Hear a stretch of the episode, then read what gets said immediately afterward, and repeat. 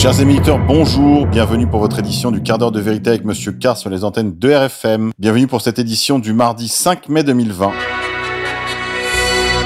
Confinement. Le déconfinement va durer plus longtemps que le confinement. Il faut que les Français le comprennent, a souligné le Premier ministre samedi matin en Conseil des ministres. À cette occasion, il a laissé entendre que l'état d'urgence sanitaire, prolongé de deux mois jusqu'au 23 juillet, pourrait par la suite être reporté jusqu'au 23 septembre, voire le 23 octobre.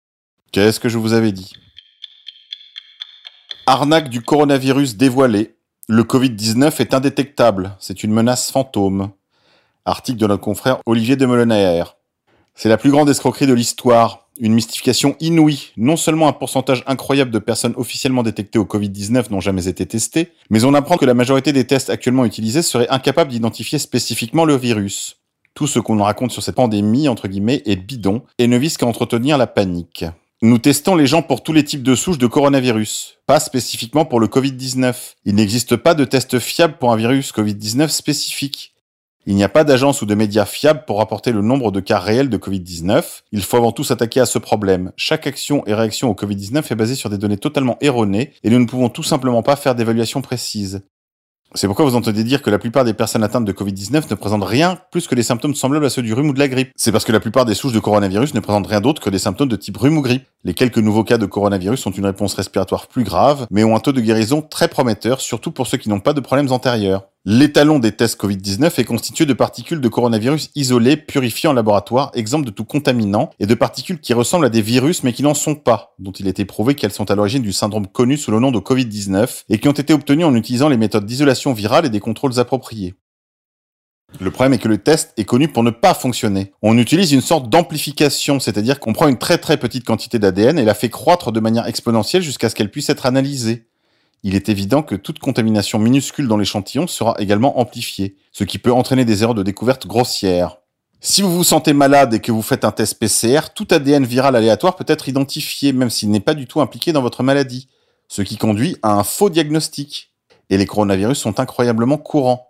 Un grand pourcentage de la population humaine mondiale aura de l'ADN COVID en petite quantité même si elle est parfaitement bien portante ou malade d'un autre agent pathogène.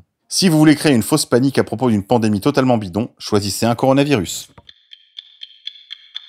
Sur les essais cliniques, l'Europe est un échec. L'infectiologue Yazan Yazadpana déplore le manque de coopération européenne qui entrave la montée en puissance de Discovery, une étude visant à évaluer l'efficacité de plusieurs traitements. Ce vaste essai clinique lancé le 22 mars par l'INSERM sur l'ensemble du continent européen était destiné à évaluer quatre traitements expérimentaux contre le Covid-19. En France, il devait inclure au moins 800 patients atteints de formes sévères, parmi un total de 3200 patients européens. Les résultats de cet essai sont très attendus, dans la mesure où certains traitements, euh, qui ont déjà par ailleurs fait leur preuve, comme celui d'hydroxychloroquine promu par le professeur Raoult, attendent encore d'être validés par ce protocole entièrement falsifié pour se voir autorisé auprès du plus grand public. Tandis que l'oligarchie et l'armée se soignent déjà à l'hydroxychloroquine et à l'azithromycine, on se souvient que ce test randomisé en double aveugle lancé sur l'ensemble du continent européen dénommé Discovery avait été lancé pour enterrer le protocole du professeur Raoult. Eh bien, même ça, il n'y arrive pas. On déplore un manque total de coopération européenne qui entrave la montée en puissance de Discovery. Après les masques, les EPI, les solutions hydroalcooliques, les respirateurs, les mensonges d'État, la faillite continue. En plus de cet échec européen, sous la plume de nos confrères de la rédaction d'égalité et conciliation, on apprend que les patients de l'essai Discovery voulaient tous être dans le groupe de la chloroquine. Ça explique peut-être l'échec du protocole. Spécial dédicace à Louis Alexandre. Enfin, pour comprendre cette crise dans toutes ses dimensions, je ne peux que vous renvoyer à cette vidéo publiée sur le site d'égalité et réconciliation par la rédaction Bill Gates, Jeffrey Epstein, la connexion qui révèle le nouvel ordre mondial.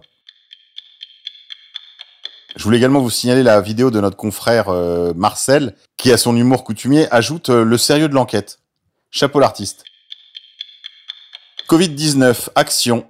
Je vous rappelle l'action de n'oublionsrien.fr cette initiative en vue d'action judiciaire collective face à la faillite de l'État devant la crise du Covid-19, cette initiative est adossée à un collectif d'avocats qui vous propose de vous inscrire gratuitement et très simplement en laissant votre courriel ainsi que votre qualité, si vous êtes un citoyen, un membre d'une famille de victimes ou un professionnel de santé, en vue de préparer les actions en justice dès que les circonstances le permettront. Déjà plus de 23 000 inscrits et plus de 1989 participations pour la seule journée d'hier. Via Sylvano Trotta.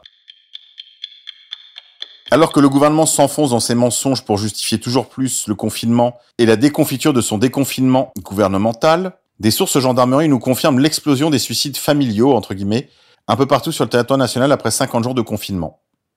Les articles de presse pointant vers les dommages psychologiques et psychiques dus à un confinement de plus de 10 jours, eux aussi se multiplient sur les médias mainstream comme sur les réseaux sociaux.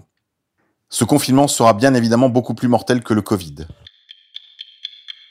Stop confinement.